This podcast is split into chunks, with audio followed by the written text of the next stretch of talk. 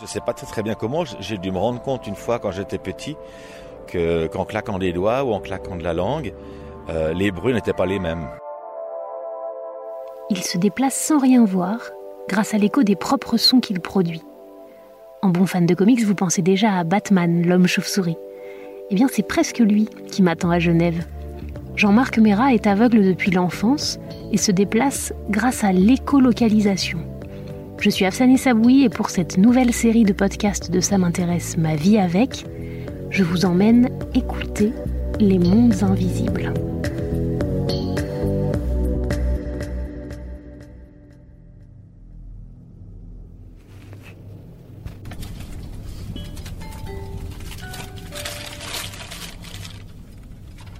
Mesdames, Messieurs, dans quelques instants, notre TGV Lyria arrivera en gare de Genève, son terminus.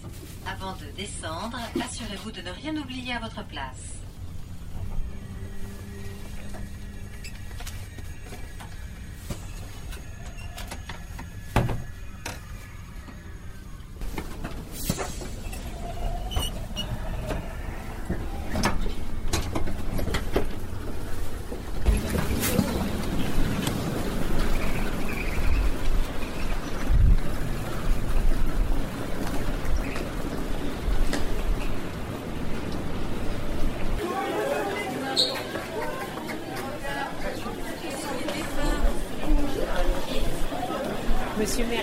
Bonjour, Bonjour. Ça va? Oui, ça va bien et vous? Bon voyage? Parfait. Alors, on va se boire un café pour discuter un peu? Bah oui. Il y a juste un bistrot là, ça vous va? Bah parfait. Je prends votre bras? Oui, allons-y. Hop. La porte est là. On peut se mettre là si vous voulez, aux tables de la terrasse. Ça vous va? Oui. Allons-y. Alors j'y vais? Allez-y. Alors, j'ai eu un glaucome infantile et beaucoup d'opérations étant très très très petit. Et j'ai perdu définitivement la vue à l'âge de 8 ans. Après un long processus euh, de détérioration de la vue que je me suis imaginé en fait en, rapprochant de plus en plus la chaise de la télévision pour voir les séries de l'époque. Et je dirais pas du jour au lendemain, c'est c'est indéfinissable. Euh, j'ai définitivement perdu la vue. Et j'avais très très mal aux yeux à cause du glaucome. Donc le glaucome, c'est donc un surcroît de pression dans les yeux. Et j'avais tellement mal qu'on j'ai choisi d'enlever mes yeux à l'âge de 15 ans, en pleine adolescence, pour essayer d'un peu moins souffrir, puis d'avoir une vie à peu près normale. Du coup, à 8 ans, euh, cécité complète, ça veut dire euh, l'apprentissage du braille. euh, Enfin, comment, comment Alors ça se passe? c'est l'apprentissage du braille, bien évidemment, euh, pour, euh, pour ne serait-ce que pouvoir communiquer et, suivre les, études. Et c'est toutes des stratégies qu'on met euh, au point. Donc c'est aussi l'apprentissage évidemment du maniement d'une, canne blanche, c'est clair. Mais c'est aussi des stratégies qu'on met au point qui sont souvent assez personnelles, dont celle qui nous occupe un peu aujourd'hui, qui est, qui est l'écolocation.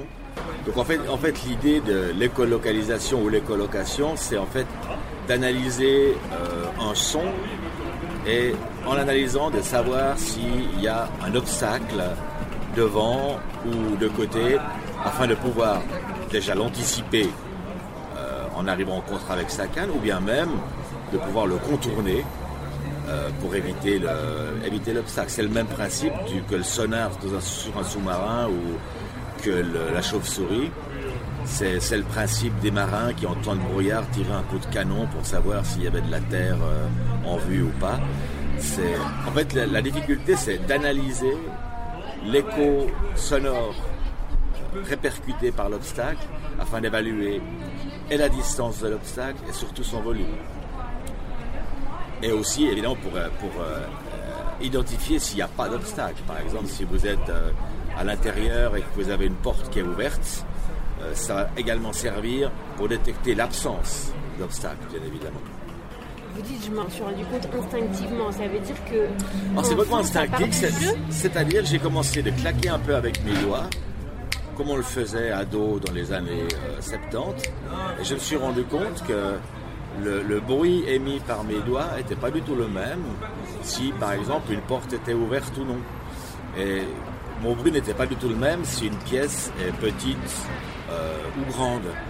Et je me suis rendu compte de manière tout à fait instinctive et, je me suis aperçu qu'avec le temps, quand j'avais les deux mains prises euh, par des objets par exemple, je faisais avec la langue pour faire exactement le même effet, c'est-à-dire d'émettre un son et de l'analyser après euh, avec mes oreilles pour identifier s'il y a un obstacle ou pas.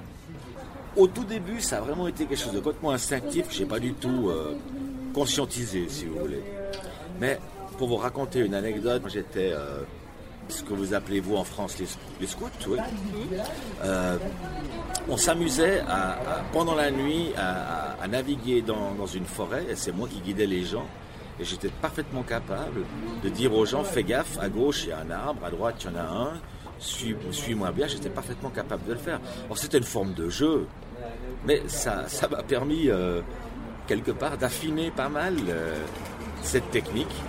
Alors le malheur, c'est que maintenant, avec l'âge, ben, mon ouïe est plus aussi euh, fine qu'elle l'était à l'époque, ce qui m'empêche pas de l'utiliser, les colocations tous les jours. Mais je me rends compte quand même qu'avec le temps, ben voilà, euh, c'est plus, c'est plus compliqué.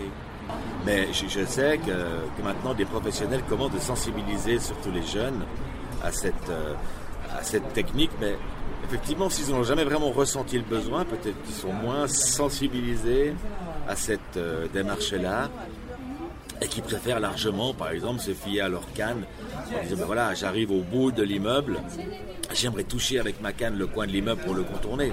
Tandis que moi, ça, je ferai jamais. Ça, Jamais. vous en avez pas besoin. Ah non Ah non, non, non.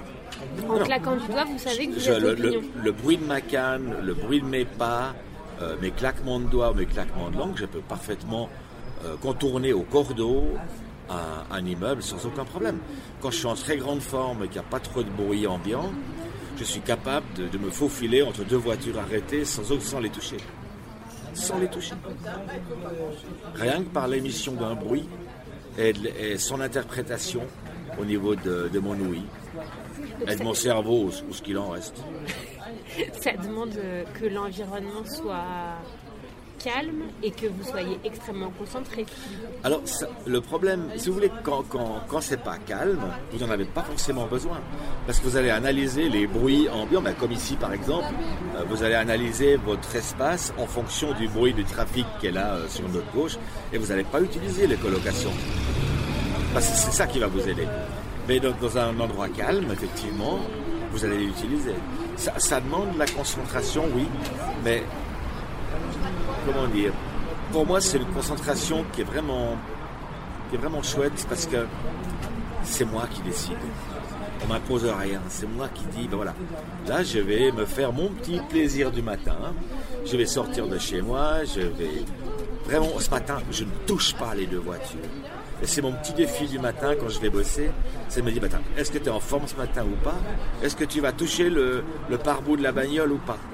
C'est mon, petit plaisir à moi, c'est un peu bête, mais un peu futile.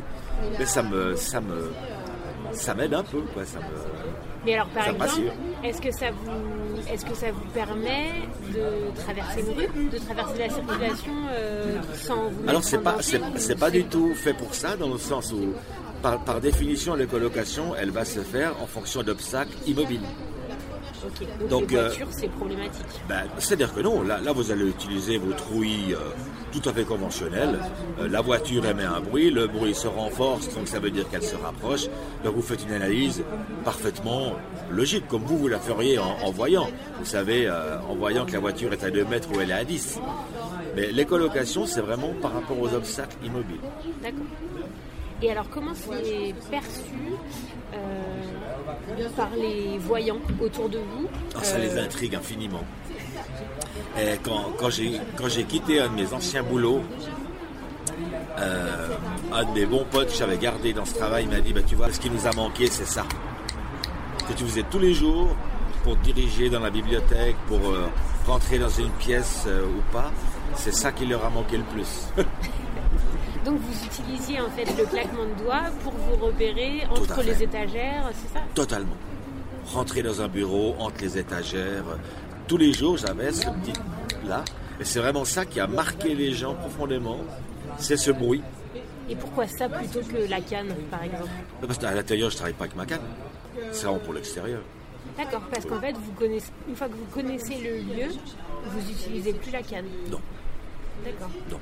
Et c'est vous parce que vous êtes particulièrement doué avec l'écolocation ou est-ce que la plupart des aveugles... euh, Je pense que la, la- la plupart des aveugles dans un milieu intérieur connu, euh, qui est disons à échelle humaine, la plupart du temps déambulaient sans canne. Mais il est clair qu'à l'extérieur, ça, on a besoin de la canne, ne serait-ce que pour signaler aux autres. Oui, Parce que les gens savent pas ce que c'est le claquement de doigts. Ils comprennent pas. C'est que les initiés, ceux qui côtoient les personnes aveugles, ils peuvent comprendre à quoi ça sert. À la limite, si vous le faites dans la rue sans canne, vont dire, mais celui-là, non seulement il a un problème de vue, mais il a, il a un grain, quoi. et ça vous est déjà arrivé d'avoir des réactions euh, un petit peu euh, étranges ou désagréables euh, Non, alors plutôt des, des réactions plutôt curieuses. C'est dire, mais euh, pourquoi tu claques des doigts? Puis je leur explique, ben voilà, ben je fais la, la chauve-souris, je fais le- Je me dirige au bruit. Et alors, une fois que vous expliquez, la réaction, elle est... euh, Alors les gens sont assez fascinés, il faut reconnaître. Les gens sont intéressés. Honnêtement, j'ai jamais eu de réaction discriminatoire par rapport aux éventuels bruits que j'émettais pour savoir euh, où, j'étais ou comment me, diriger. Je dirais, je pour, moi, c'est c'est pas ma manière de- de déambuler, disons, principale. Parce que vous voyez, vous pouvez pas sentir le trottoir, vous savez pas si, avec les colocations, en tout cas pas moi, j'y arrive pas à savoir s'il y a un trottoir ou non. Donc c'est vraiment un complément à ma canne, dans un endroit extérieur ou inconnu. Et à l'intérieur, c'est presque le, moyen de navigation principal, surtout dans un milieu connu. Et pour moi, c'est vraiment un complément. Et, comme je, au, même titre je me tue à expliquer aux gens que, que la navigation GPS, c'est un complément à une bonne technique d'utilisation de la canne blanche ou de, du recours à un chien d'aveugle ou, ou autre. C'est un complément. Ça doit en aucun cas être la chose principale parce qu'elle est très aléatoire. Il suffit que, avec les colocations, qu'il y ait un très très gros bruit euh, ou un immense camion qui passe et puis les colocations, ben, elle est cuite. Vous voyez ce que je veux dire? Au même titre que le GPS, il suffit que vous soyez euh, dans une rue à- à- étroite à Montmartre pour qu'il n'y ait pas de signal GPS. Donc, pour moi, c'est vraiment un complément à une bonne, euh, un bon enseignement en locomotion avec une canne blanche ou, ou, un, chien. Mais, mais c'est pas quelque chose que je mets vraiment en avant. Dans le sens, euh, c'est quelque chose presque un petit peu d'intime quelque part. C'est, c'est mon petit truc à moi. C'est presque, je dirais pas mon petit jardin secret, c'est pas ça. Mais c'est, c'est ma technique, c'est, c'est moi. C'est, bruit de doigts, c'est moi. Alors évidemment, j'ai demandé à Jean-Marc Merat de me faire une démonstration. Et comme vous allez l'entendre, j'ai été complètement bluffé. Donc voilà, moi ce que je vous propose, j'ai un petit bandeau. Parfait. Alors, je mets mon bandeau comme euh, Là. dans les avions. Voilà, exactement. Alors, je vais vous demander peut-être de venir peut-être par là. Ok. Alors, je vous prends le bras, Ouais. d'accord Retour en, en marche. Vous sentez là, à votre gauche? Si vous reculez d'un pas, Ouais. je fais le bruit. On avance de deux pas. Vous sentez la différence Le bruit était plus sourd. euh, Voilà, il y a une voiture avant. à votre gauche. Vous pouvez enlever le, le- le bandeau, je suis sûr. Ah ouais, en fait, mais elle est même de l'autre côté de la rue. Ça veut dire que vous avez senti qu'il y avait. En fait, il n'y avait pas d'obstacle euh, au son. Exact, Et quand on a avancé de deux pas, exact. il y a un obstacle. Mais l'obstacle, il est loin. Il est de l'autre côté de la rue. Ouais. Ouais, bah ouais, je l'ai voyais, je l'ai senti. Si on continue, Alors, je remets mon bandeau. mettez votre petit bandeau. Là, on marche. Là, il n'y a pas de porte encore.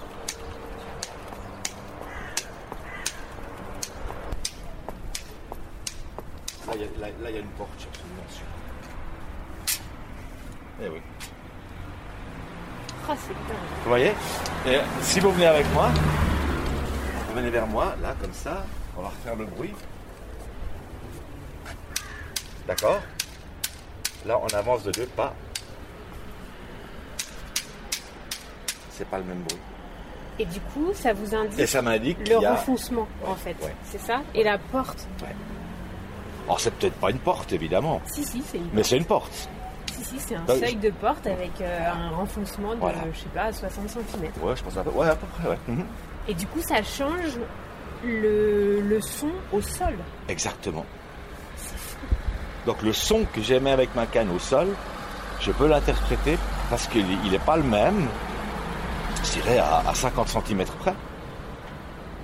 Donc ça veut dire que si par exemple vous êtes en train de marcher dans la rue et que vous savez que vous allez euh, au numéro 20, vous, vous vous servez de ça pour euh, compter les portes? Alors je pourrais, alors ce serait parfaitement possible, par exemple sur une barre d'immeuble entre guillemets, qui a cinq ou six portes les mêmes, sans problème. Quand j'étais petit dans ma maison, on, on habitait un, un immeuble de Prolo, il y avait quatre entrées les mêmes, je faisais tourner les colocations. Et je, je, je me trompais jamais de porte. J'habitais à la troisième, j'ai jamais été à la quatrième, ni à la deuxième. D'accord. Je, je sentais. Mais c'est vrai que si, si- ici, dans une rue comme ici, où c'est pas forcément rectiligne, euh, il y aura des portes qui n'ont pas forcément de numéro, il y aura éventuellement une porte de garage, je ne sais quoi. C'est beaucoup plus aléatoire. D'accord. On continue Allons-y.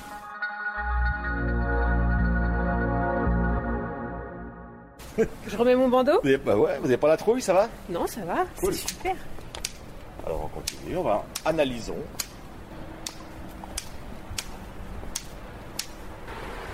Ça y est, une porte. Là, vous, vous avez senti. Il faut quand même être extrêmement concentré. Ah, il faut être concentré. Ouais. Mais Alors, vraiment. je vérifie. Et il y a une porte. C'est vraiment le principe de la chauve-souris, Afsané, c'est vraiment ça. Oui, mais du coup, ça demande en fait d'être extrêmement euh, attentif. Oui. Et ça veut dire que par exemple, la moindre voiture qui passe, ça vous Bah, C'est-à-dire que la voiture le- qui passe, bah là, c'est- je vais, je vais, je vais, je vais m'arrêter à la limite et puis euh, attendre qu'elle passe. D'accord. Ouais, ouais. Bon, je remets mon bandeau.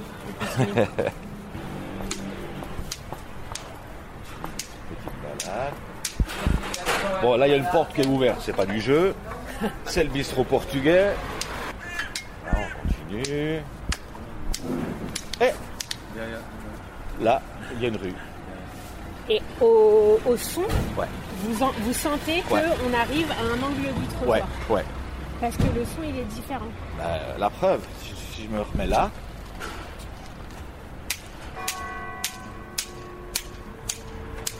Là, là, il sonne plus clair, si vous voulez. Vous voyez ce que je veux dire? Donc vous sentez qu'on est arrivé à l'angle du mur. en fait. Exactement. Sans le toucher. Absolument sans le toucher. Mais si je- vous le fais avec les doigts, par exemple.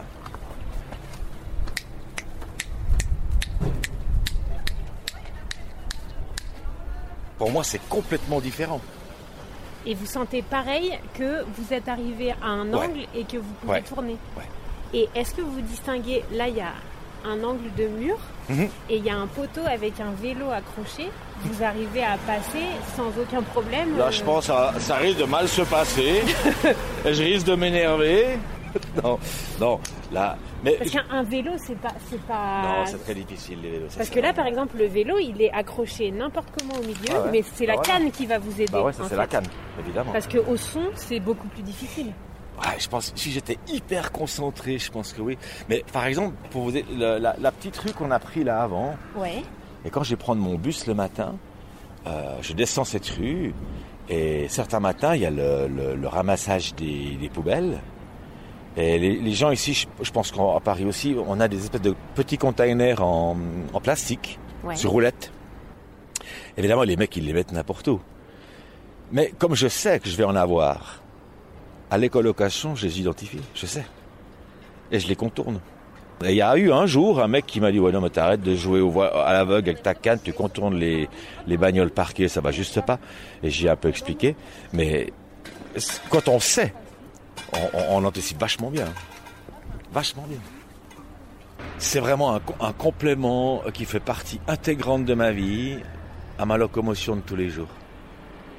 Et c'est un complément que, que je que j'éveille quand je sais qu'il va y avoir quelque chose.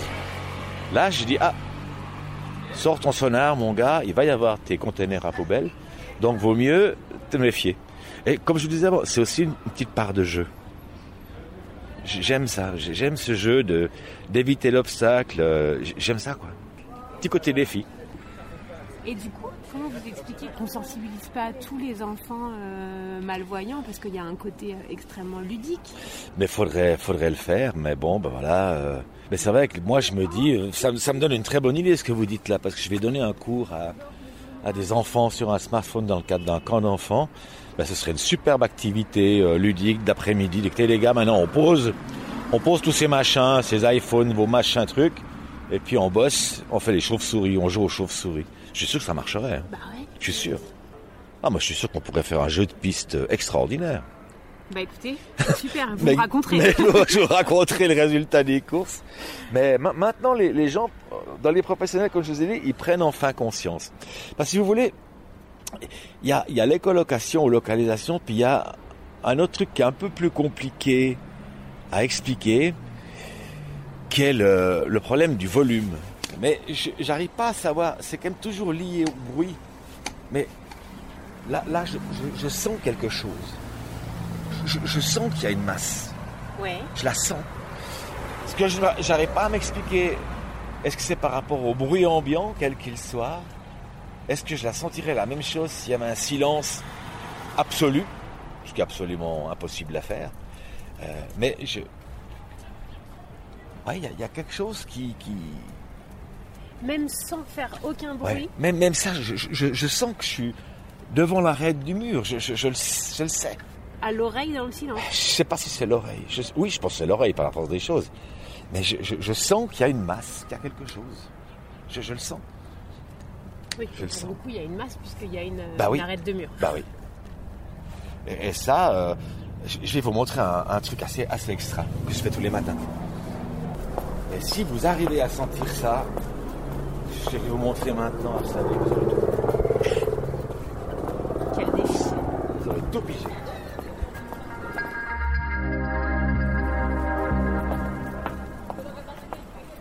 Si vous venez un tout petit peu en arrière, avec votre bandeau, moi, je ferme les yeux. vous prenez ma canne et vous essayez, soyez bien attentif.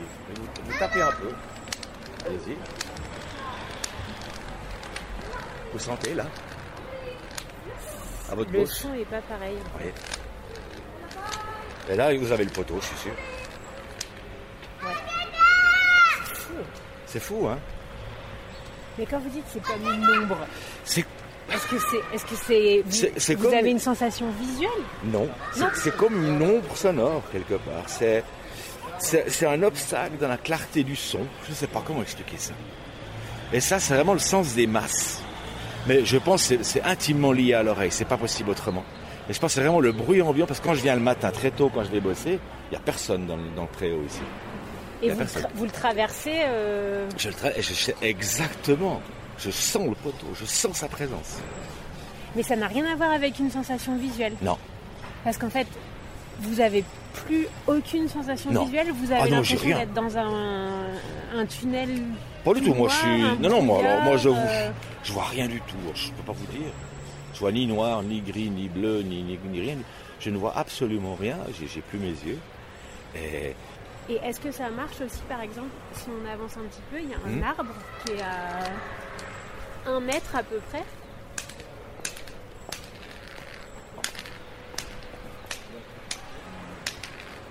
Voilà, je sens qu'il y a un couvert, visiblement. Ouais, il y a un couvert là, je pense, non Ouais, on est sous un espèce de préau euh, métallique. Ouais. Et donc, en fait, vous vous êtes arrêté exactement à côté du poteau sans même l'avoir touché avec votre canne ou quoi que ce soit. Ouais. Ça, veut dire que vous, vous identifiez la proximité de l'obstacle. Ouais.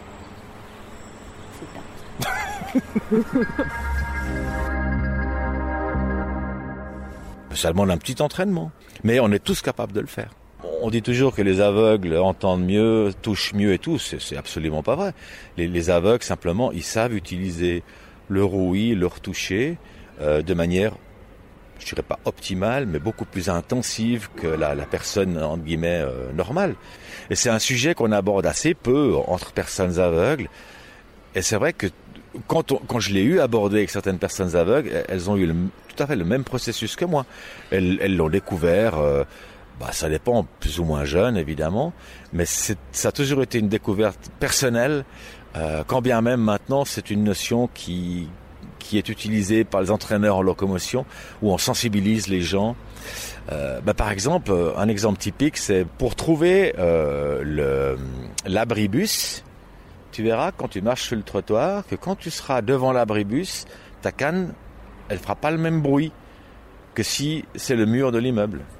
Et c'est une manière, effectivement c'est gros un abribus, mais c'est une très bonne manière de commencer l'écolocalisation par des obstacles qui sont euh, assez gros, faciles à identifier au niveau de l'interprétation du bruit, et puis après libre à la personne euh, de perfectionner sa, technique et puis de l'utiliser euh, dans différentes circonstances du quotidien.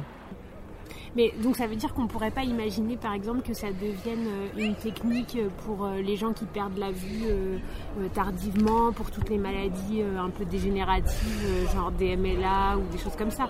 Parce que c'est un, c'est un entraînement et un apprentissage qui. Ça me paraît, ça me paraît beaucoup, ça me paraît pas impossible, mais ça me paraît beaucoup plus difficile. Beaucoup plus difficile. D'autant plus que c'est quand même lié à une, une oui de bonne qualité. Absolument.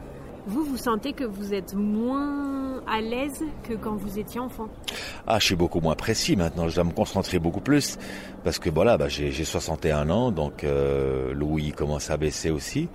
Euh, c'est évident que ça me demande plus de concentration et je ne sais pas si je, perdais la vue maintenant, si je serais capable, euh, vu que j'aurais pas l'expérience préalable, d'utiliser l'écolocalisation. Je suis pas du tout sûr.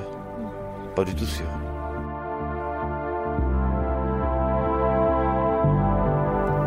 Merci de nous avoir écoutés. N'hésitez pas à parler de ce podcast autour de vous et à le noter sur les plateformes dédiées. Et on se retrouve la semaine prochaine pour un nouvel épisode des Mondes Invisibles.